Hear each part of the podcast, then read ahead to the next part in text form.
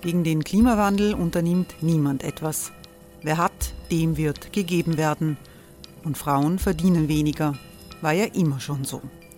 Man ärgert sich und macht weiter. Was aber, wenn nicht? Wir haben eine Idee. Die Falter Arena macht die Bühne frei für Menschen und Projekte, die das Land verändern. Mein Name ist Eva Konzett. Ich leite das Politikressort im Falter. Und am Sonntag, den 26. Mai, veranstalten wir im Wiener Stadtsaal die nächste Falter Arena. Mit dabei unter anderem der ehemalige Politiker und Neosänger Matthias Strolz, Theresa Imre von Markter, Sonja Jöchtel von Love Politics oder Kari Ochsner von Ochsner Wärmepumpen. Machen statt jammern. Wir schauen uns an, wie das funktionieren kann. Kommen auch Sie vorbei. Alle Informationen und Tickets finden Sie unter falter.at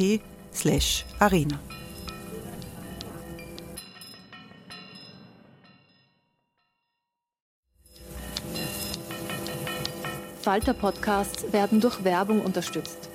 Das hilft bei der Finanzierung unseres journalistischen Angebots.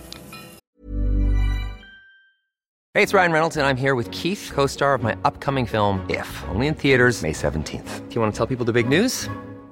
All right, I'll do it. Sign up now and you'll get unlimited for $15 a month in six months of Paramount Plus Essential Plan on us. Mintmobile.com slash switch. Upfront payment of $45 equivalent to $15 per month. Unlimited over 40 gigabytes per month. Face lower speeds. Videos at 480p. Active Mint customers by 531.24 get six months of Paramount Plus Essential Plan. Auto renews after six months. Offer ends May 31st, 2024. Separate Paramount Plus registration required. Terms and conditions apply if rated PG.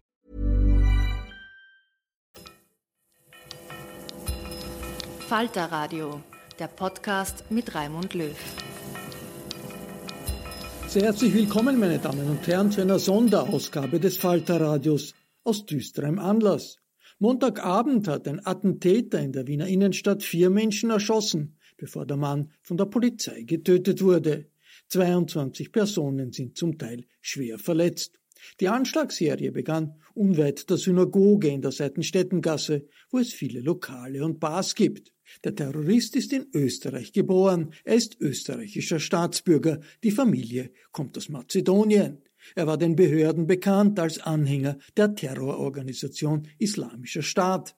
Die Anschläge in Wien kommen wenige Tage nach grausamen islamistischen Attacken in Frankreich, für die eine Kontroverse um Mohammed-Karikaturen der Auslöser war. Die Redaktion der Wiener Wochenzeitung Falter befindet sich in der Innenstadt, unmittelbar neben den Straßen, in denen geschossen wurde. Ich habe Dienstag am frühen Nachmittag des 3. November mit Chefredakteur Florian Klenk, den Redaktionskollegen Eva Konzett und Lukas Matzinger über die Terrornacht von Wien und ihre Auswirkungen gesprochen. Den Schriftsteller Doron Rabinovic habe ich gefragt, was so ein Anschlag mit einer Gesellschaft wie der unseren macht. In der Falter-Redaktion äh, sind Eva Konzett und Lukas Matzinger. Die Falter-Redaktion befindet sich in der Mark-Aurel-Straße in der Wiener Innenstadt. Das ist unmittelbar neben den Orten, äh, an denen es gestern Abend die Anschläge gegeben hat. Äh, wie ist die Situation jetzt? Wir zeichnen dieses Gespräch 14 Stunden nach Beginn dieser Attacken auf am äh, Dienstagmittag. Tag Wiener Zeit. Wie ist zur Zeit, in, wenn man rausschaut aus dem Fenster, wie ist das da die Situation? Eva? Ähm, also die Situation jetzt ist natürlich deutlich ruhiger als noch in der Nacht, aber wenn man jetzt bei uns aus dem Fenster schaut, dann sieht man immer noch Polizeiwagen und Einsatzkräfte. Man sieht aber auch schon wieder Menschen auf der Straße, Passanten. Ähm, in der Nacht war das ja tatsächlich so, dass äh, das alles großflächig abgesperrt äh, gewesen ist. Die Brücken waren versperrt mit Einsatzwagen. Ähm, da standen die Ambulanzwagen Tür an Tür. Der ganze Schwedenplatz war in ein blinkendes Blau äh, getaucht von den, von den Blaulichtern. Ähm, die Lage ist jetzt natürlich viel ruhiger als äh, vergangene Nacht. Was schon interessant ist in dem Zusammenhang, es gilt ja theoretisch noch immer die Warnung äh, für den ersten Bezirk. Der Innenminister Nehammer hat gesagt, äh, man möge den die Innenstadt meiden, auch heute noch, und das gilt auch noch immer, weil die Polizei möglicherweise immer noch nach Mittätern sucht. Ähm, inzwischen gibt es immer mehr Zweifel, dass es da tatsächlich mehrere Täter gegeben hat, aber die Fahndung läuft auf jeden Fall noch. Deswegen ist die Polizeipräsenz schon noch ähm, sehr stark. Das heißt, das Gefühl ist schon noch Gefahr auf der Straße, in den Straßen. Ja. Wie war diese Nacht in der Redaktion, Lukas Matzinger? Naja, das war natürlich etwas ähm, völlig Ungewohntes und natürlich auch Ungeplantes. Ähm, normalerweise ist dann Montag 20 Uhr, geht es dann schon Richtung Redaktionsschluss und nach Hause gehen.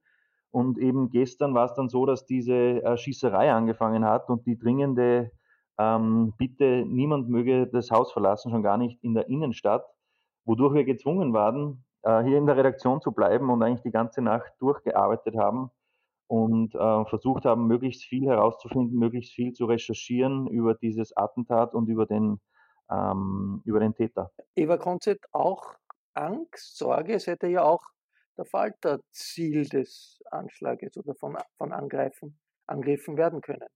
Angst äh, war es nicht. Es war natürlich eine erhöhte Vorsicht. Äh, es macht schon etwas mit einem, ähm, wenn man sich in einem Winkel äh, versteckt und, und draußen äh, Gewehrsalven hört oder Polizisten, die schreien rein in die Häuser, rein in die Häuser oder wenn man die Wegerbeamten da im Gänsemarsch gedrückt an der Hauswand äh, an einem vorbeilaufen sieht, an auf der Straße unten.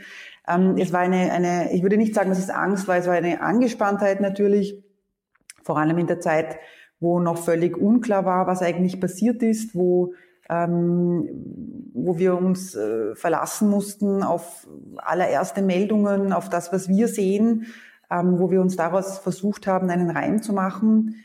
Ähm, die, die, die Angst war nicht dabei. Es war Angespanntheit und danach, dann vor allem in der Nacht, einfach sehr, sehr hohe Konzentration ähm, mit, mit dem Ziel, da bis heute einen, einen, einen guten Text äh, zusammenzubringen und fertig zu bringen. Lukas, wie muss man sich das vorstellen? Ist da Polizei extra vor dem Eingang in das Haus, in dem sich die Redaktion befindet, gestanden? Nun, die Wahrheit ist, ich kann das nicht ganz genau beantworten, weil wir überhaupt nie in die Situation gekommen zu sind, das Haus zu verlassen und das ähm, beurteilen zu können. Aber es war die ganze Nacht immer massive Polizeipräsenz in allen Gassen am Schwedenplatz, um den Schwedenplatz, im Bermuda-Dreieck, da hast du immer, du konntest dich, du konntest nicht aus dem Fenster sehen, ohne nicht schwerst bewaffnete ähm, Polizisten zu sehen. Das war erstaunlich, was da mobilisiert wurde. Ich glaube, alles in Wien, was Blaulicht hat, war äh, vor Ort. Das heißt, also um, um diese Sorge war, war nicht wahnsinnig groß. Die, die, die Polizeipräsenz in der Innenstadt war wirklich äh, gewaltig. Ihr beide, Eva Konzett und Lukas Matzinger, wart gerade draußen auf der Straße. Ich lese im Meli des Florian Genk Zigaretten holen, wie die Schüsse gefallen sind. Wie, wie, war das? Gestern 20 Uhr ungefähr. Wann war das genau? Wir, wir können das jetzt nur ein bisschen rekonstruieren. Also offenbar sind die ersten Schüsse gefallen, bevor wir rausgegangen sind und die haben wir nicht wahrgenommen. Ähm, wir standen dann unten äh, auf der Straße, wollten eine Zigarette rauchen, hatten nur eine, wollten dann neue kaufen gehen und wurden dann von, äh, von, von ähm, ein paar, von drei Männern darauf aufmerksam gemacht. Äh, das waren Männer, die standen vor einem Pub, die gesagt haben, da wird geschossen, da wird geschossen. Und ähm, im ersten Moment haben wir das einfach nicht geglaubt.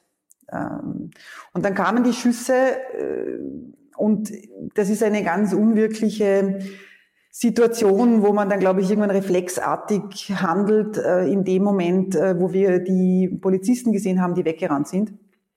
Ähm, wobei nicht weggerannt ist das falsche Wort, sie sind äh, nach hinten gerannt, aber mit den, mit den Gewehren am Anschlag ähm, rückwärts gerannt und da wurde uns dann klar, es ist doch sehr, sehr ernst und dann sind wir zurück in die Redaktion.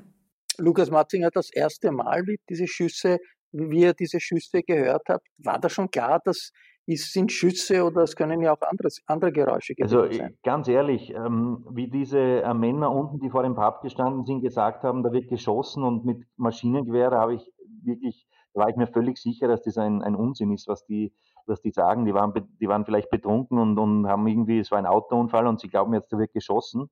Und dann fielen tatsächlich die Schüsse und ich dachte zu dem Zeitpunkt noch immer noch, weil ich wirklich weit davon entfernt bin, an einen Terroranschlag in Wien zu glauben in der Situation.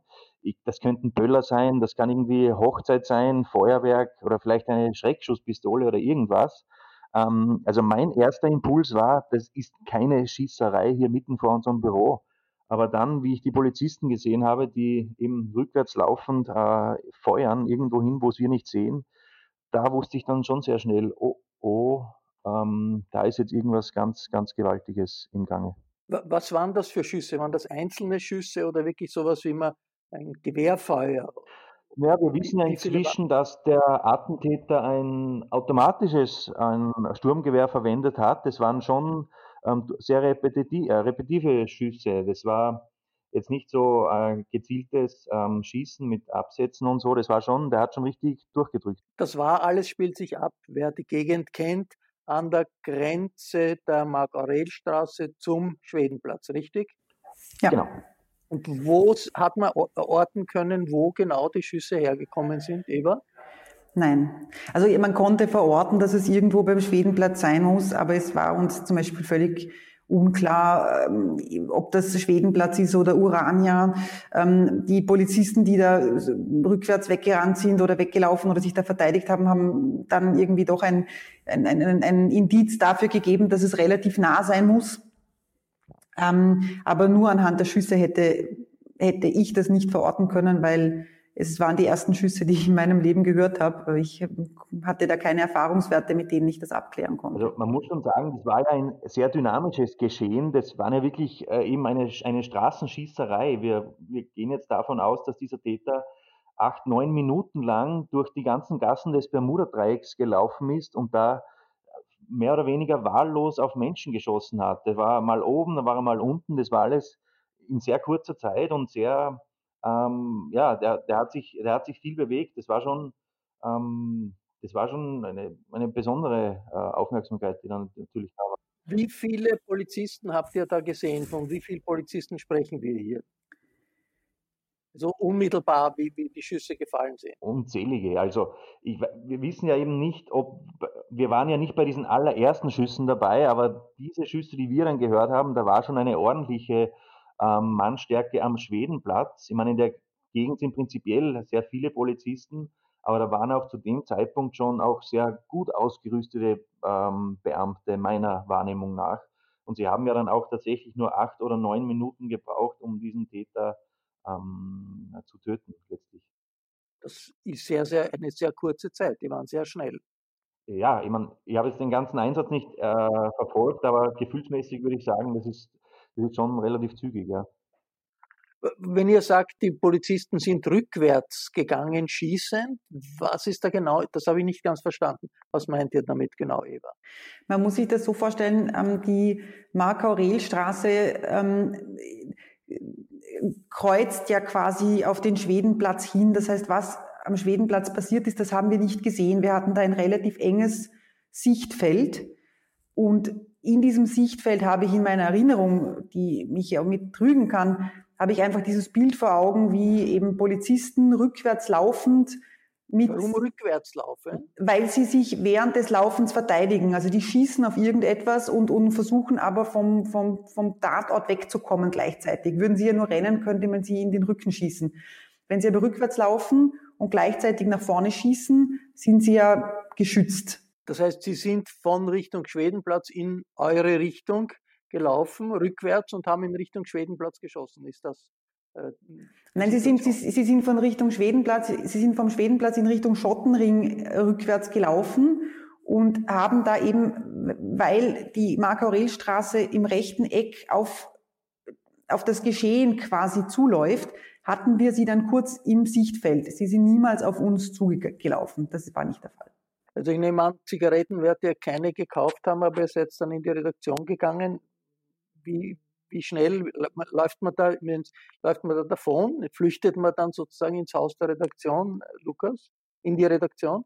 Naja, ich muss sagen, ähm, man ist da nicht, glaube ich, hundertprozentig ähm, wirklich in der, in der Lage, da besonders weise Entscheidungen zu treffen. Ich meine mich zu erinnern, dass ich nicht wirklich ähm, gelaufen bin. Ich bin dann zurückgegangen es ist ja oft so, dass Laufen auch irgendwie ähm, vielleicht irgendwie Panik, Aufregung signalisiert und dass man irgendwie das auch vermeiden will, wenn man jetzt zum Beispiel einem potenziellen ähm, Täter auch begegnet. Ich glaube, ich bin zurückgegangen in die Redaktion und habe mich dann äh, in der Redaktion aber doch relativ zügig in den sozusagen in den hintersten letzten Winkel begeben. Ist nicht der Impuls auch oder ist der gar nicht da in so einer Situation?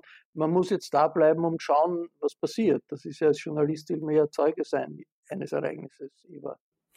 Es war relativ schnell klar, dass man äh, davon nicht Zeuge sein möchte, ähm, wenn man sein Leben nicht aufs Spiel setzt. Das sind jetzt drastische Worte. Es ist eine Situation, wo der Lukas sagt das richtig, wo, wo Reflexe irgendwie überhand nehmen. Ich, man trifft da keine Entscheidung bewusst. Ich hab, hab einfach, hatte einfach das Gefühl, ich muss hier weg und ich muss rein. Also ich, Sicherheit habe ich äh, gleichgesetzt mit in ein Haus rein und dann einfach zurück in die Redaktion. Und was tut man da in der Redaktion? Läuft man da, ruft man laut, Achtung, da ist, äh, wird geschossen, da ist ein Anschlag, alarmiert man die Kolleginnen und Kollegen, was ist da passiert? Was habt ihr getan? Ja, ich hatte ja keine, ich hatte ja keine Zugangskarte dabei. Das heißt, ich bin dann äh, zwar ins Haus reingekommen, aber nicht in die Redaktion, weil da die eine Sicherheitstür äh, ist und habe dann ganz ähm, vehement dagegen geklopft äh, und dann haben die Kollegen aufgemacht und ich glaube, ich habe dann zu ihnen gesagt, die schießen am Schwedenplatz, die schießen am Schwedenplatz und bin dann rein und äh, dann hat es einfach nur geheißen, weg vom Fenster und, und ähm, legt auch auf den Boden und wir müssen weg von den Fenstern und dann sind wir, ähm, haben wir uns eben dann in einen, in einen hinteren Winkel der doch sehr verwinkelten Redaktion zurückgezogen und da mal abgewartet, bis irgendwie klar war, was da gerade passiert oder bis man das irgendwie einordnen konnte. Lukas, ihr habt euch wirklich auf den Boden gelegt? So, so, so, so groß war das Gefühl der Bedrohung? Ja, wir haben uns nicht auf den Boden gelegt, wir sind auf dem Boden gesessen und das vor allem deshalb, weil dieser beschriebene letzte Winkel der Redaktion über keine Sitzmöbel verfügt. Also ich glaube, das ist der praktische Grund gewesen. Wir sind dann auf dem Boden gesessen, haben die Lichter ausgemacht und haben mal abgewartet, haben vielleicht auf Twitter gelesen, ob Menschen, welche Wahrnehmungen andere Menschen haben und ja, haben da sozusagen ausgeharrt und. Wie, wie viele äh, Journalistinnen und Journalisten, Mitarbeiter waren da in der Redaktion? Die meisten sind ja online im Homeoffice dieser Tage. Ah, ich glaube, was waren das? Es waren da ähm, vier Journalisten, zwei Leute oben vom, vom Satz, vom Layout und ein Lektor. Wenn ich mich jetzt nicht verzähle, das sind dann wohl äh, sieben Menschen. Es ist, muss man dazu sagen, der Abend, an dem der Falter fertig gemacht wird, der diese Woche äh, verkauft wird, der diese Woche veröffentlicht wird. Und was passiert dann? Kommt man dann äh, sehr rasch drauf und muss alles umstellen, denn der Falter war ja geplant und ich nehme an, so wie er äh, am Dienstagabend online sein wird, am Mittwoch in den Kiosken sein wird, das wird ein ganz anderes Produkt sein, Eva. Es war sehr schnell klar, dass wir umstellen werden. Es war dann lange nicht klar, wie. Vor allem deshalb, weil wir einfach lange nicht wussten, was tatsächlich äh, passiert ist. Ähm, man kann sich dann so vorstellen, dass man einfach vor diesem Seitenspiegel sitzt und sich überlegt, welche Geschichte nicht zwingend diese Woche ähm, erscheinen muss, aus, aus, aus Aktualitätsgründen. Die war dann auch relativ schnell ausfindig gemacht. Wir wussten, diese Verschubmasse haben wir und wir haben dann einfach den, den ganzen Nachrichtensendungen beigewohnt. Wir haben uns halt auf Twitter informiert, wir haben Informanten kontaktiert, äh, die wir kennen und uns da versucht, äh, ein Bild der Lage zu machen. Und endgültig entschieden, was wir machen, haben wir, glaube ich, erst in der Nacht. Lukas, wie entscheidet, wie weiß man, was falsch ist, was richtig ist? Gerade auf Twitter und den sozialen Medien hat es ja wahnsinnig viele Informationen gegeben, die wie immer in solchen Situationen oft nicht richtig waren, aber oft dann doch richtig waren und in die richtige Richtung gezeigt haben? Nun, ähm, das, ist eine extrem schwierige Frage. Man kennt es auf Twitter bei solchen großen Ereignissen, bei solchen ähm, tragischen Dingen, wo viele Leute auch irgendwie Zeugen sind. Dann ist am, ganz am Anfang, wenn solche Dinge passieren, ist Twitter das mit Abstand interessanteste Medium, sich zu informieren, weil einfach jeder, der irgendwie da rundherum damit zu tun hat, ähm, sofort raus hat, was er da wahrgenommen hat. Da bekommt man wirklich sehr schnell einen vagen Eindruck, was da passiert, bevor die Medien überhaupt irgendwie äh, Wind davon bekommen. Das Problem ist dann oft in den Stunden danach, nach solchen Ereignissen, dann haben auf Twitter die Fake News Saison, da war dann plötzlich von anderen Anschlägen in Salzburg die Rede und in Niederösterreich und im Hilton Hotel im Stadtpark und eine Geiselnahme gab es und dann gab es Bekennerschreiben auf Twitter und das war alles ein äh, völliger Unsinn. Und naja, was was dir da weiterhilft, ist, glaube ich, Besonnenheit, Zurückhaltung, nicht jeden Gedanken oder jede angebliche Information sofort weiter verbreiten. Ähm, ich persönlich spare mir das ohnehin, weil ich einen Twitter-Account habe, den ich nicht verwende. Ähm, aber ja, das ist die, die Krux mit Twitter an solchen Tagen. Eva, was wissen wir heute, das ganz anders ist als das, was ihr angenommen habt in der Nacht in der Redaktion durch äh, die Informationen des Innenministeriums äh, der Polizei? Wir sind eigentlich relativ schnell von einem Anschlag ausgegangen, äh, auch von einem Anschlag mit, mit einem dschihadistischen Hintergrund. Was wir natürlich gestern nicht wussten, war, wie viele Opfer dieser Anschlag gehabt hat. Ähm, das wissen wir, glaube ich, heute auch noch nicht. Es liegen ja noch Schwerverletzte in den Spitälern. Ähm, wir wussten natürlich wenig über den Attentäter, das, da wissen wir heute schon mehr. Ähm, er war ein Nordmazedonier oder mit nordmazedonischem Hintergrund. Da ein Österreicher. Ein, Österreich, ein Österreicher mit, Nord, mit, mit, mit nordmazedonischen Eltern. Da hätte man jetzt vielleicht gestern in, in einer ersten Reaktion auf eine andere, einen anderen Migrationshintergrund getippt, äh, wobei das eine, da, da ist man im Bereich der Spekulation und äh, wir sind auch, diesen Bereich haben wir nie verlassen. Ähm, wir, man weiß einfach über, über die Pressekonferenzen und ähm, über die eigenen Kontakte, die man hat, haben wir natürlich heute ein viel klareres Bild dessen, was gestern passiert ist. Die Grundzüge waren aber schon gestern bekannt. Äh, die große Frage war, glaube ich, den ganzen Abend, wie viel Täter es gibt. Ähm, davon hing ja unter anderem auch ab, äh, wie groß die Gefahrenlage noch ist, weil der mutmaßliche Haupttäter ja kurz nach äh, oder um kurz nach acht schon ähm, erschossen worden ist. Das war die große Unbekannte. Ähm, da sieht es heute natürlich schon viel, viel klarer aus.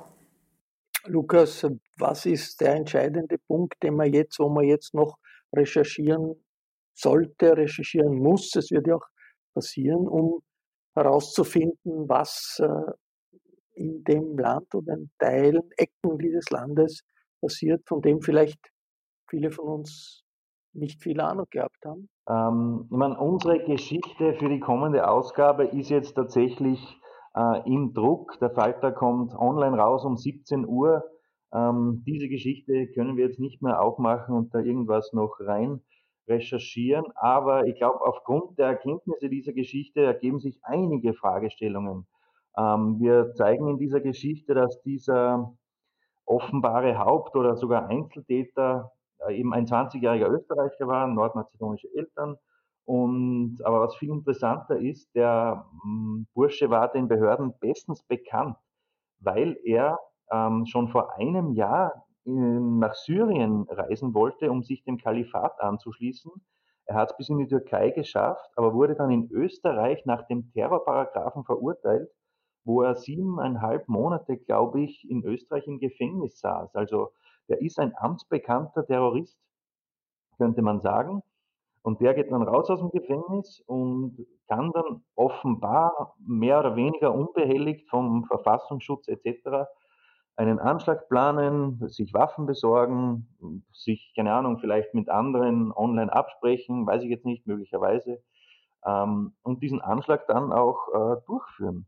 Und das ist schon eine Frage, die sich der österreichische Staatsschutz, die sich der Innenminister stellen wird müssen. Wie ist es möglich, dass jemand, ähm, der als äh, der wegen der Mitgliedschaft bei einer terroristischen Vereinigung verurteilt ist und, und im Gefängnis sitzt, danach offenbar so wenig observiert wird oder dem das nicht zugetraut wird, dass er irgendwas anstellt ähm, und dann in Ruhe ähm, so einen Anschlag planen kann. Also diesen Fragen äh, werden wir in den kommenden Tagen auf jeden Fall nachgehen. Und das sind Fragen, die ja immer wieder gestellt werden, auch bei den Anschlägen in Frankreich, bei Anschlägen in Deutschland war es immer wieder so, dass offensichtlich auch die Überwachung des, des Staatsschutzes und die Informationen, die die Behörden haben, nicht ausreichen, um Täter ähm, ausfindig zu machen, bevor sie dann äh, wirklich wieder die Möglichkeit haben, zur Tat zu schreiten und solche Anschläge zu verüben. Eva Konzett, vielen Dank. Lukas Matzinger, vielen Dank. Alles Gute in der Redaktion.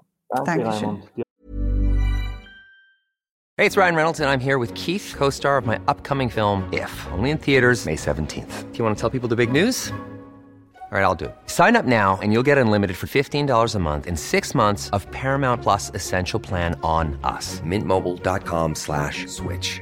Upfront payment of $45 equivalent to $15 per month. Unlimited over 40 gigabytes per month. Face lower speeds. Videos at 480p. Active Mint customers by 531.24 get six months of Paramount Plus Essential Plan. Auto renews after six months. Offer ends May 31st, 2024. Separate Paramount Plus registration required. Terms and conditions apply if rated PG. Doch. Ich spreche jetzt mit Falter-Chefredakteur Florian Klenk. Hallo. Ja, einen schönen guten Tag. Äh, Florian, wir haben vorher mit Lukas Matzinger und äh, Eva Konzett gesprochen, die uns äh, erzählt haben, wie das war äh, gestern äh, am Abend beim Hinausgehen, um Zigaretten zu kaufen, sind plötzlich Schüsse gefallen und sie sind dann in die Redaktion zurückgelaufen, gegangen. Wie war das bei dir als Chefredakteur, wann ist dir klar geworden? Naja, es, es, war eine ganz groteske, es war eine ganz groteske Situation, weil ich mit dem Kollegen äh, Narodos Lavske äh, bei der Tür gestanden bin. Er wollte sich verabschieden und wir haben noch kurz geplaudert, äh, dass wir nächste Woche eine Reportage machen wollen über die Kinder vom Antonsplatz, also die Jugendlichen, die da in der Kirche randaliert haben.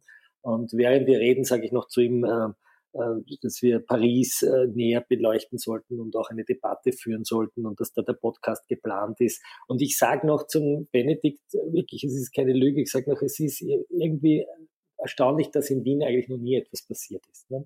Und woran das liegt, dass noch nie etwas passiert ist, dass nur da diese Jugendlichen randalieren.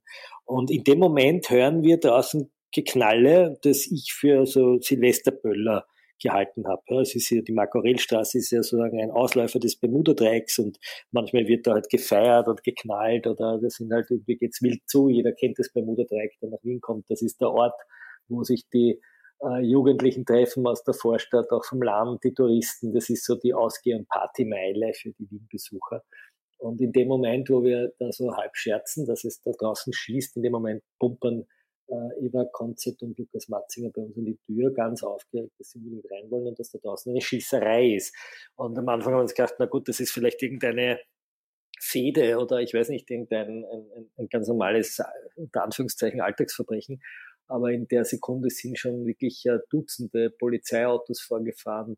Äh, die ganze Innenstadt war ähm, am Quai mit blauem Licht beleuchtet. Es war die Stadt abgeriegelt innerhalb kürzester Zeit. Man muss sagen, dass die Polizei hier wirklich, wirklich schnell war.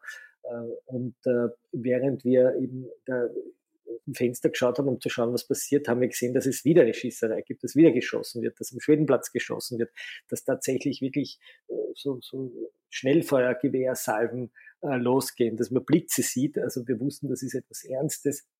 Ich bin dann raufgelaufen in die in die Produktionsabteilung zu den Layoutern und gesagt, weg von den Fenstern, nicht rausschauen, Fenster zumachen, Licht abdrehen. Wir haben uns in einen sicheren Raum begeben, der keine Fenster hat. Und ich muss gestehen, ich kann es jetzt sagen, wir, ich habe mich wirklich äh, gefürchtet, dass hier diese Leute, diese Terroristen, die da durch die Stadt gelaufen, oder der Terrorist, man weiß immer noch nicht, wie viel es waren, ähm, möglicherweise auch eine Zeitungsredaktion als Ziel auserkoren hat und da hineingeht. Und wir haben uns in einem, in einem ah, wie hat man sich äh, dann begonnen zu recherchieren?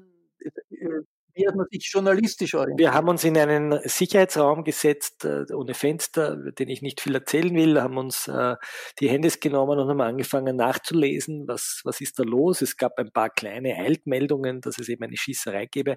Und um 20 Uhr 24, 25 hat Innenminister Nehammer angerufen, weil ich einen Tweet abgesetzt hatte, dass es eben in der Falter-Redaktion auf meinem Handy. Ähm, ich habe einen Tweet abgesetzt, äh, dass es eben eine Schießerei gibt und dass es offensichtlich hier ein, ein Großeinsatz ist. Und Nehammer hat eben gebeten, dass wir keine Videos machen vom Einsatz, dass wir auch twittern sollen an die äh, unsere Follower, dass die Passanten bitte sofort in die Häuser gehen, dass sie weggehen von den Fenstern und dass sie auch Videos an die Polizei schicken und nicht äh, posten.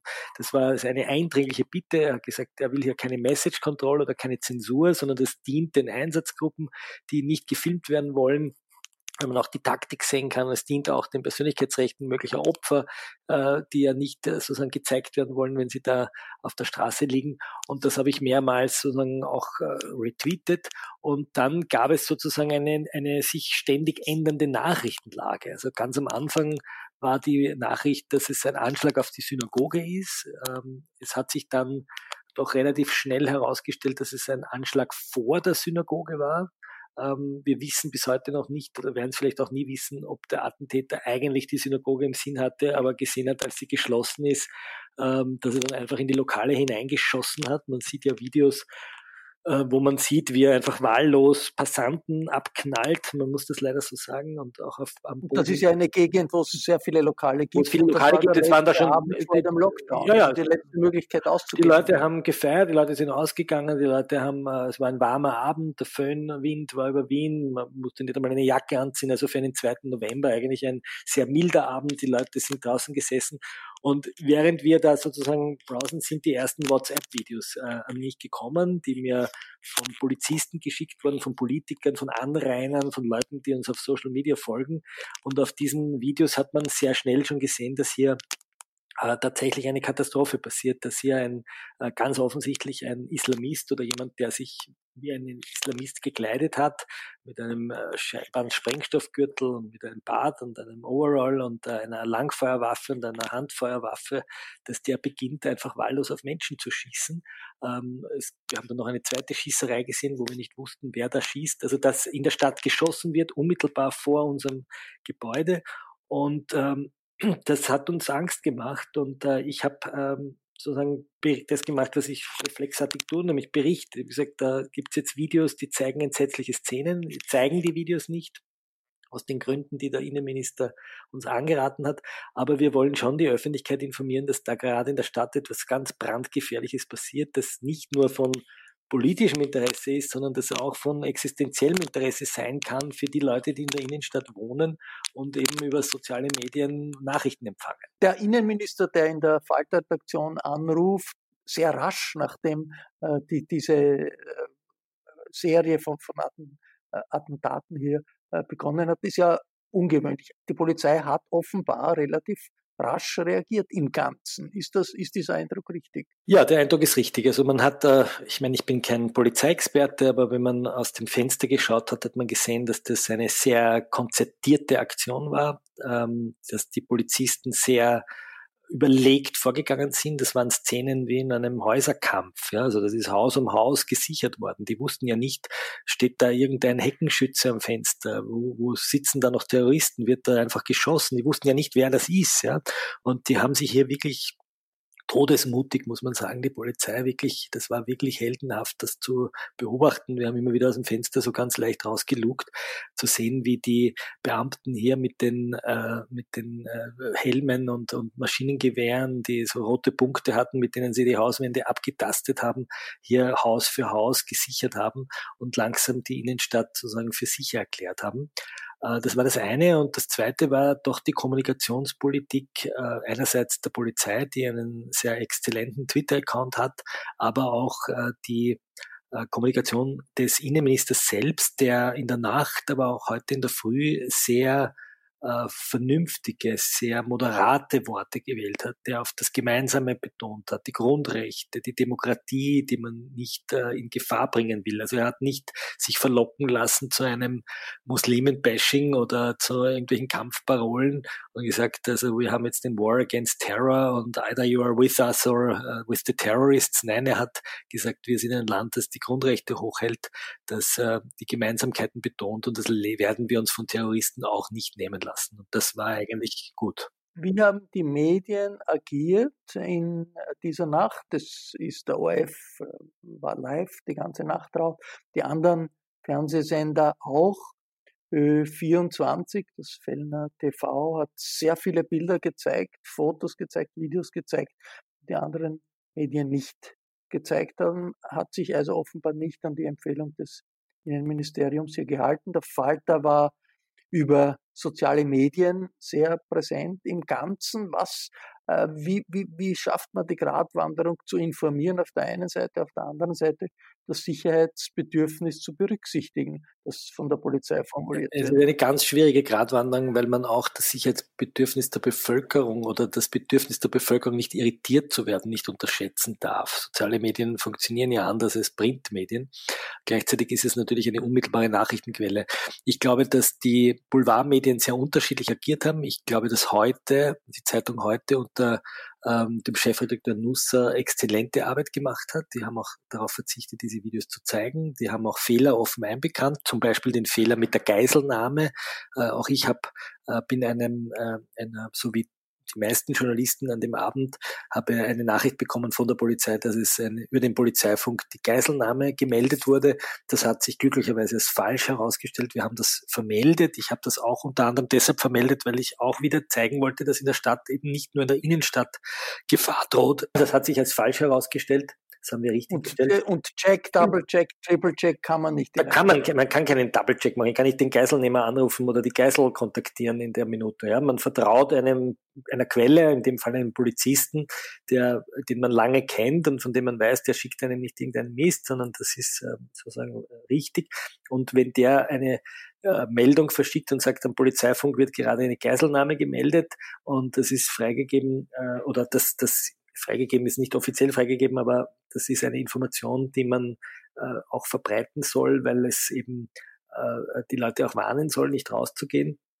Ähm, äh, oder auch weil es eine Information ist, die wichtig ist, dann, äh, wenn man nachher draufkommt, die Information stimmt nicht, dann muss man das eben richtig machen oder richtig stellen. Äh, aber das war ein Fehler und für den Fehler haben wir uns auch entschuldigt. Ich glaube, dass das in der Nacht der einzige wirkliche Fehler war, der passiert ist. Ähm, die anderen Boulevardmedien, Kronenzeitung und äh, Österreich, habe ich äh, einen Tiefpunkt erlebt. Äh, wir lesen jetzt gerade, dass die äh, Firma Biller die Anzeigenetats kündigen will, weil sie in diesen Zeitungen nicht mehr schalten möchte, weil sie einfach wirklich zur reinen Quotengeilheit diese Videos gebracht haben. Und was haben die genau gezeigt? Was, naja, die Szenen, wo man die Menschen sieht beim Sterben. Ne? Also man sieht einfach, wie Menschen erschossen werden, wie Menschen abgeknallt werden wie sie leiden, wie sie die letzten Minuten ihres Lebens verbringen. Und das ist, äh, hat keinen Info-Value mehr, weil das kann ich auch beschreiben, sondern das ist ein reiner Shock-Value. Und ähm, ich glaube, das braucht man nicht. Wissen wir über den Täter, der, der, der, wir wissen noch nicht genau, wo er allein agiert hat, aber es geht jetzt eher in die Richtung, dass es wahrscheinlich äh, ein, ein Täter war, ein Attentäter war, das ist noch nicht klar. Das ist noch nicht klar. Es sind Komplizen verhaftet worden oder Verdächtige mal verhaftet worden oder festgenommen worden, um genau zu sein. Der Täter ist 20 Jahre alt. Er ist in äh, Mödling geboren, in der Nähe von Wien. Er ist, äh, seine Eltern sind äh, nordmazedonischer Herkunft. Er hat in einem Fußballverein gespielt, einem albanischen als Jugendlicher. Ähm, und er ist ähm, offensichtlich schwer radikalisiert worden. Er ist zu einer, ich glaube, ungefähr 20-monatigen Freiheitsstrafe verurteilt worden wegen Mitgliedschaft in einer terroristischen Vereinigung, weil er nach Syrien fahren wollte, von der Polizei geschnappt wurde und ins Kalifat gehen wollte, um dort sich dem IS anzuschließen. Und diese Jugendstrafe, die nach dem Jugendstrafrecht, das auch noch für 19-Jährige gilt, ist ihm bedingt dann äh, nach einiger Zeit entlassen worden. Und er hat offensichtlich binnen kürzester Zeit wieder versucht, äh, nach Syrien zu gehen. Meine äh, Informanten sagen, im Juli äh, ist er wieder erwischt dieses worden. Jahres. Dieses Jahres ist er wieder erwischt worden. Und jetzt stellt sich schon die Frage, wie es möglich ist, sich in so kurzer Zeit nach einer Haftentlassung, in der man ja eigentlich noch auf Bewährung ist, sich dem islamischen Staat anzu, anzuschließen und auch dieses Waffenmaterial zu besorgen. Also wir haben ja hier schon jemanden gesehen, der nicht mit irgendwie einem einer normalen Glockpistole, die man sich vielleicht irgendwo kaufen kann, sondern wirklich mit einem Langgewehr auftritt. Entschuldigung, ich muss kurz husten. Wie wichtig ist, dass wir, ist es, dass wir Informationen über den Täter haben? Wie wichtig ist es auch, äh, oder ist das überhaupt wichtig, seinen Namen zu nennen? Es gibt darüber eine Diskussion in den sozialen Medien. Es hat ja den Aufruf gegeben in Neuseeland, wie der rechtsradikale Attentäter, der das Massaker durchgeführt äh, äh hat, festgenommen wurde, den Namen nicht zu nennen, ist natürlich trotzdem genannt worden. Auch bei, beim norwegischen Rechtsextremen ist der Name bekannt. Hat das, diese, diese Diskussion, soll man Namen nennen, soll man nicht, soll man überhaupt etwas über den äh, Täter schreiben? Ist das nicht ein bisschen ein, ein Weg aus der, ein, eine Flucht aus der Wirklichkeit, wenn man sagt? Selbstverständlich. Ich, ich, bin, ich, ich bin hier ganz entschlossener Meinung, dass wir natürlich ähm, berichten sollen, wer der Täter ist. Ähm, dazu gehört natürlich auch ein Name. Die Frage ist, ob man den Nachnamen verwendet, weil den ja auch die Eltern tragen oder die Verwandten oder die Kinder vielleicht und man damit in die Persönlichkeitsrechte anderer eingreift. Also ich erinnere mich an den Attentäter oder diesen Amok-Flugzeugpiloten da hat man den Nachnamen äh, aus Rücksicht auf die Familie, glaube ich, nicht genannt. Also ich glaube, den Nachnamen braucht man nicht, aber den Vornamen äh, zu nennen, halte ich jetzt einmal für kein, kein Sakrileg. Ähm, ich meine, in anderen, anderen äh, publizistischen Kulturen in Frankreich oder auch Großbritannien oder den USA wäre es selbstverständlich, dass man natürlich ja, selbstverständlich. Das, also wir wissen heute, dass es, wir wissen heute, dass es einen Franz Fuchs gibt und einen Osama bin Laden und wir wissen, dass es einen Adolf Hitler gab und dass es Verbrecher gibt, die haben Namen und auch Terroristen haben Namen. Ähm, und es ist auch wichtig, die Biografien von Terroristen zu recherchieren. Ich will wissen, warum ein in Wien geborener oder Mödling geborener 20-Jähriger äh, sich radikalisiert hat. Ich möchte wissen, was mit dem im Gefängnis passiert hat. Ich möchte wissen, warum der Verfassungsschutz sich äh, offensichtlich nicht in der Weise ihn beobachtet hat, wie man es vielleicht erwarten würde. Vielleicht haben sie es auch wirklich nicht wissen können. Ich möchte wissen, ähm, in welche Moschee er gegangen ist in Wien. In der Josefstadt war er immer wieder. Was ist das für eine Moschee? Hat die der Verfassungsschutz äh, unter der Kontrolle? Also das will ich wissen und zwar will ich das nicht wissen, weil ich eine reine Neugieresnase bin, sondern ich will es wissen, weil ich wissen will, ob die staatlichen äh, Institutionen funktionieren, ob unser Verfassungsschutz, unser Geheimdienst funktioniert, ob unser Bildungswesen funktioniert, ähm, ob äh, Whistleblower-Systeme anschlagen, wenn hier äh, Radikalismus äh, da ist.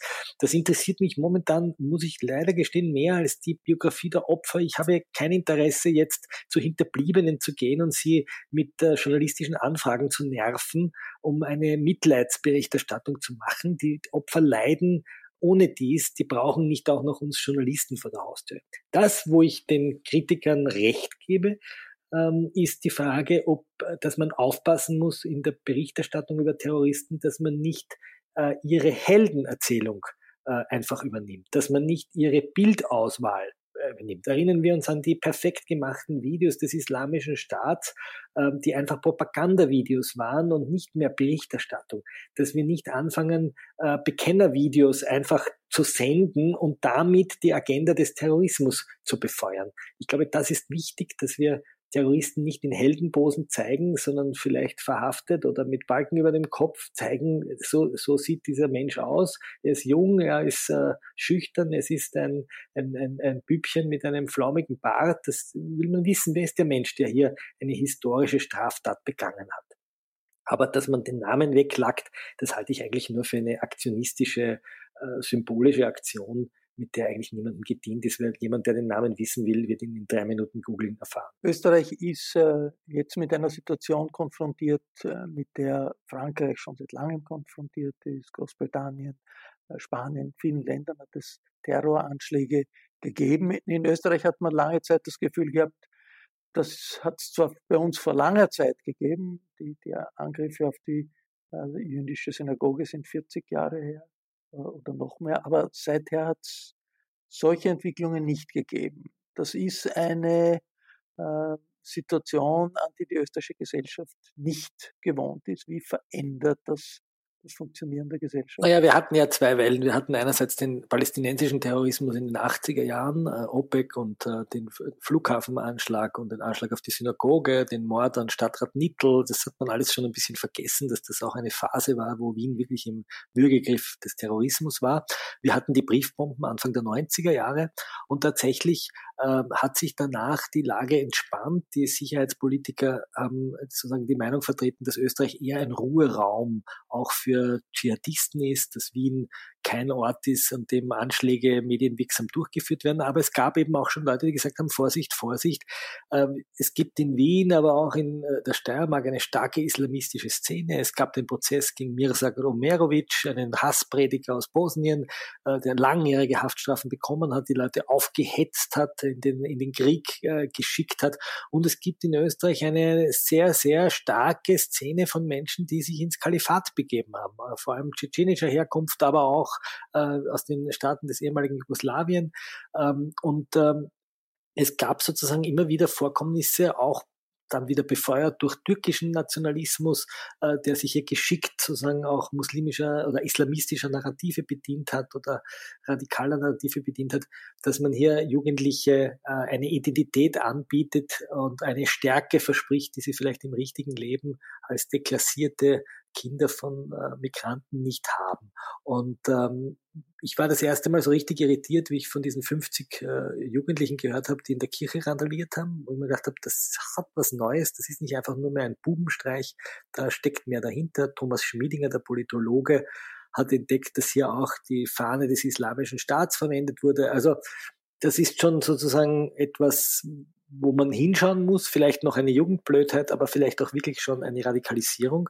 Aber es gab dann in Wien doch zwei sehr bemerkenswerte Terrorprozesse. Der eine war gegen den Mohammed Mahmoud, der später der IS-Propagandachef wurde äh, über Deutschland nach Syrien gereist ist und dort in den IS-Videos kann man es sehen, Menschen einfach mit Genickschuss exekutiert hat. Er ist dann selbst angeblich umgebracht worden im Krieg gegen den Terror.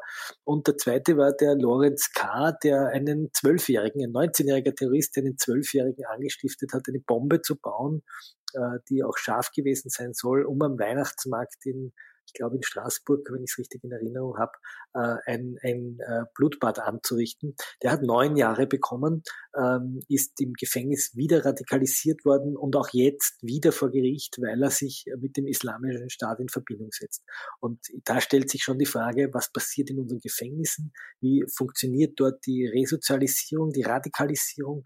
Mit welchen Menschen kommen die Jugendlichen dort in Berührung und wie sehr schaut die Justiz auch auf ihre Aufgabe, nämlich die Leute zu resozialisieren und nicht zu, äh, zu radikalisieren. Es gibt ja das Manifest äh, des äh, IS von 2015, wo es heißt, wir wollen äh, anti äh, europäische Anschläge in Europa fördern, weil das zu anti-islamischen Reaktionen führen wird und das schafft uns den Boden wieder, neue Leute zu rekrutieren.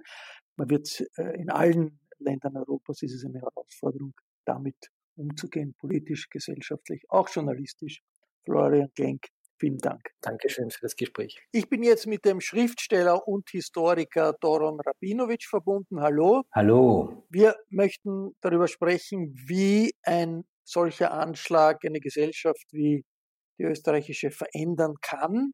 Jetzt zuerst, wie hast du das wahrgenommen, was da gestern passiert ist in Wien? Ja, wir saßen zunächst äh, in, in, einem Lokal in, in und, und wurden gerade interviewt, meine Frau, meine Tochter und ich, wie das so ist äh, mit der israelischen Küche und dem Erfolg, dem Boom der israelischen Kulinarik. Und äh, wir hätten theoretisch uns auch ein bisschen später treffen können aber nur an dem Tag, weil danach ist ja eben Lockdown. Und wir hätten ja auch durchaus beim Mascho Mascho oder beim Hungry Guy sitzen können, nicht? Also wir hätten auch wirklich mittendrin sein können und sind dann nach Hause gekommen und kaum waren wir da, kam ein Anruf von einer Bekannten, ob es uns eh gut geht, ähm, wegen der Gerüchte, dass es um die Synagoge geht und äh, äh, zunächst war das alles so wie ein bisschen ein bitterer Nachgeschmack dessen, was wir gerade erzählt hatten über Tel Aviv und was das ausmacht und ähm, äh, einerseits eben eine, eine pulsierende Stadt, andererseits der Konflikt und so und dass das Teil der Globalisierung, der Moderne ist, dass das uns entspricht auch hier. Ähm, und plötzlich kamen dann lauter Nachrichten. Und ich muss dazu sagen, das Interessante war, dass diese Nachrichten, äh, wenn man jetzt nur die Nachrichten nimmt, die reichen nicht nur für ein Attentat, sondern gleich für 20. Ja? Also was da alles äh, reinkam zunächst mit der Geiselnahme, äh, mit äh, einem Schusswechsel am Hilton, mit ähm, irgendwann mal die Rede von 27 Attentätern, aber immer auch. Eine große Gruppe hat man, hat genau, man eine Zeit lang geglaubt. Genau. Und das heißt aber, das darf man ja nicht vergessen, dass das bedeutet, ähm, dass, ähm, dass das auch das Kalkül ist, äh, die Strategie des Terrorismus, ähm, uns in Angst und Schrecken zu versetzen und es noch mehr erscheinen zu lassen, als sie imstande sind zu tun. Wobei ich das nicht kleinreden möchte, was sie getan haben, um Gottes Willen. Also das ist nicht mein. Aber das bedeutet ja auch gleichzeitig etwas für uns. Ähm, ich habe jetzt gehört, und all das ist, ist, ist ja mittendrin in den Ermittlungen, äh, ich habe jetzt gehört, dass der äh, Attentäter, äh, der nicht mehr lebt, also der ausgeschaltet worden ist, dass der eine Attrappe als äh, Bombengürtel getragen hat. Das heißt, er geht nicht davon aus. Sagen, sagen die Vertreter der Polizei. Ja, also das heißt ja, äh, dass er nicht darauf spekuliert hat, das wirklich äh, detonieren zu lassen, sondern die Explosivkraft eines solchen, eines solchen Imitats liegt ja auch darin, einerseits natürlich unter Umständen erschossen zu werden, aber abgesehen davon eben Terror zu verbreiten, äh, und die Sender zu diesem Imitat, zu diesem, zu, zu, zur Sprengkraft dieser, zur Explosivität dieser Nachahmung ist in unseren Händen. Ähm, denn äh, indem wir zusehen, wie es geschieht, sehen wir zu, dass es geschieht. Das ist, das ist der Gedanke, wie der moderne Terrorismus in unserer offenen Gesellschaft, in unserer offenen Zivilgesellschaft funktionieren kann. Aber das bedeutet auch gleichzeitig, dass wir äh, wissen, wie wir dem entgegenwirken können, nämlich indem wir nicht auf äh, diese Provokation des Hasses, nicht auf diese Strategie der Gewalt äh, eingehen, dass wir der nicht auf den Leim gehen, sondern tatsächlich reagieren mm, mit einem Zusammenstehen und gleichzeitig nicht zurückweichen, dass man nicht der antimuslimischen Hetze verfällt, äh, und dass man gleichzeitig aber doch politisch den Kampf gegen den Dschihadismus nicht scheut. Ich glaube, das ist, das ist äh, die, die Möglichkeit. Und was mich doch ganz positiv gestimmt hat bisher, war, dass die Verantwortlichen aus der Regierung, aber auch jener Teil der Opposition, äh, den ich äh, voll als demokratisch bezeichnen würde, ähm, dass, dass dieser Teil der, der, der, der Opposition auch darauf nicht eingegangen ist. Ich erinnere nur an Pamela Rendi Wagner, die gesagt hat, Vorsicht und Stärke. Und ich erinnere an Nehammer, der jetzt gesagt hat, ähm, wie wichtig es ist, auf die zwei Jugendlichen, die zwei muslimischen Österreicher hinzuweisen, die den verletzten äh, Polizisten aus der Gefahrenzone getragen haben. Das sind ja Reaktionen, die wir immer wieder in Europa haben, wenn es solche Anschläge gibt. Also es ist meistens dann doch nicht die Verhetzung. Es funktioniert dann doch nicht. Egal, ob das jetzt der rechtsradikale Anschlag in Norwegen war. Und auch bei den Reaktionen auf die islamistischen, dschihadistischen Anschläge war das so.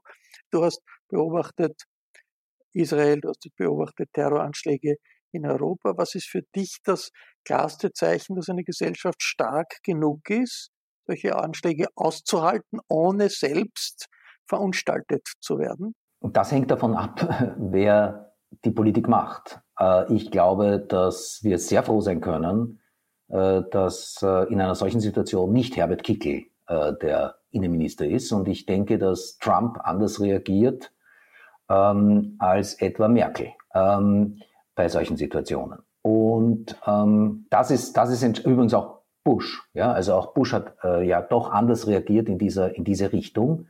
Er ist sehr bald nach den Terroranschlägen, nach Terroranschlägen in die Moschee von Washington gegangen, um zu zeigen, es geht nicht gegen den Islam, sondern gegen den Terrorismus. Genau. Und es ist ja auch so, dass äh, wenn, wir, wenn wir sprechen über, über zum Beispiel was los ist in, ja, in Israel, dann muss man auch sagen, dass die äh, rechten Kräfte ganz anders darauf reagiert haben, nämlich indem sie äh, eindeutig äh, verschärft haben die Situation, äh, das ausgenutzt haben teilweise, zu den Orten des Attentats gegangen sind, um dort Stimmung zu machen äh, gegen die Friedenspolitik. Ähm, also ich sage jetzt nicht, wie es ausgeht, aber ich sage mal Folgendes. Wenn die offene Gesellschaft äh, und vielleicht auch Europa gemeinsam ähm, sich da nicht in diesen Diskurs hineintreiben lässt, äh, dann gibt es zwei Dinge, die mh, hm, ziemlich sicher sind, glaube ich. Das erste ist, also das wird uns nicht so schnell verlassen. Also ich sehe das nicht. Ich glaube, äh, zu der offenen Gesellschaft gehören sowohl bei den Nazis und Rechtsextremisten als auch auf dschihadistischer Seite gehören auch diese Attentate. Denn wir haben dieses offene Leben und das ist eben auf diese Art und Weise angreifbar und wir haben die Medien, die offenen Medien und darauf spekulieren die. Aber ähm, sie haben wenig Erfolg und wir äh, fachen das weniger an, wenn wir uns dessen bewusst werden und sagen, Trotzdem bleiben wir klar auf Linie, denn dieser Terrorismus kann uns nicht zerstören. Ähm, das ist nicht eine Gefahr. Im Übrigen, muss ich ganz ehrlich sagen, es ist nicht so eine massive Todesgefahr, wie zum Beispiel jetzt die Pandemie, wenn wir jetzt nur von den Zahlen hergehen. Ähm, und ähm, das, glaube ich, sollte man klar im Blick behalten und gleichzeitig aber durchaus vorsichtig sein. Ähm, ich habe natürlich eine besondere, tatsächlich eine besondere biografische Erfahrung damit, denn die jüdische Gemeinde ähm, war immer Zielpunkt, seitdem ich auf der Welt bin. Und ich erinnere mich durchaus daran, äh, dass ähm, ich als Kind bereits die Leute gesehen habe, äh, die aufgepasst haben äh, und aufpassen mussten. Und äh, die, ja, die, die, das Attentat in den 80er Jahren haben wir miterlebt bei der Synagoge, aber auch am Flughafen. Ich habe damals meine Eltern zum Flughafen gebracht, genau zu dieser Maschine und wir kamen nur zufällig, also eigentlich nicht zufällig, sondern weil ich damals schleißig war, kamen wir zu spät. Äh, sie waren mir danach nicht sehr böse da, deswegen. Ob die Synagoge ein Ziel des Attentäters war, ist ja unklar. Völlig das unklar. Es ist nur, es ist nur klar, dass. Muss, muss ja, keineswegs der Fall sein. Muss überhaupt nicht der Fall sein. Ähm, es ist nur klar, dass allen dieser Gedanke kommt am Anfang und dass wir schon sagen können, ähm, dass beide Richtungen, also die rechtsextreme als auch die dschihadistische ähm, schon auch äh, antisemitisch sind. Aber es stimmt, es ist eigentlich auch gleichzeitig ähm, interessant, dass sowohl bei einem Anschlag gegen die Synagoge wie in Halle als auch gestern die Wahllosigkeit ähm, der, des, des, des, des Mordens sofort ins Auge fällt. Ähm, alle, niemand, niemand ist sicher. Niemand wird ausgelassen. Und das richtet sich gegen uns alle. Und das muss man gemeinsam dann durchstehen. Doron Rabinovic, vielen Dank und alles Gute. Danke. Sie hörten den Schriftsteller Doron Rabinovic, Falter-Chefredakteur Florian Klenk, Eva Konzett und Lukas Matzinger aus der Falter-Redaktion. Ich verabschiede mich von allen, die uns auf UKW hören, im Freirad Tirol und auf Radio Agora. Wenn Sie diesen Podcast in den sozialen Medien positiv bewerten und weiterempfehlen, dann hilft uns das, Hörerinnen und Hörer zu gewinnen. Danke, wenn Sie sich dafür Zeit nehmen. Sie können diesen Podcast übrigens auch abonnieren. Das ist gratis. Ein Falter-Abo kann man im Internet bestellen über die Adresse abo.falter.at. Ursula Winterauer hat die Signation gestaltet, Anna Goldenberg betreut die Technik. Ich verabschiede mich bis zur nächsten Folge.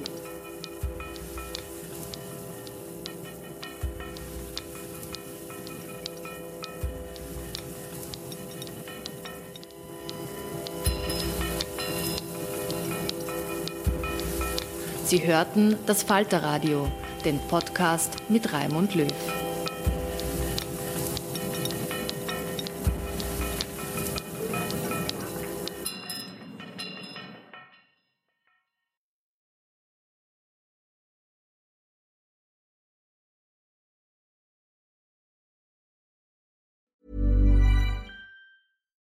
Hey, it's Paige DeSorbo from Giggly Squad. High quality fashion without the price tag. Say hello to Quince. I'm snagging high-end essentials like cozy cashmere sweaters, sleek leather jackets, fine jewelry, and so much more. With Quince being 50 to 80% less than similar brands. And they partner with factories that prioritize safe, ethical, and responsible manufacturing. I love that. Luxury quality within reach. Go to quince.com slash style to get free shipping and 365-day returns on your next order. quince.com slash style. Imagine the softest sheets you've ever felt. Now imagine them getting even softer over time. That's what you'll feel with Bowl and Branch's organic cotton sheets. In a recent customer survey, 96% replied that Bowl and Branch sheets get softer with every wash. Start getting your best night's sleep in these sheets that get softer and softer for years to come. Try their sheets with a 30-night guarantee. Plus, get 15% off your first order at bowlandbranch.com. Code BUTTERY. Exclusions apply. See site for details.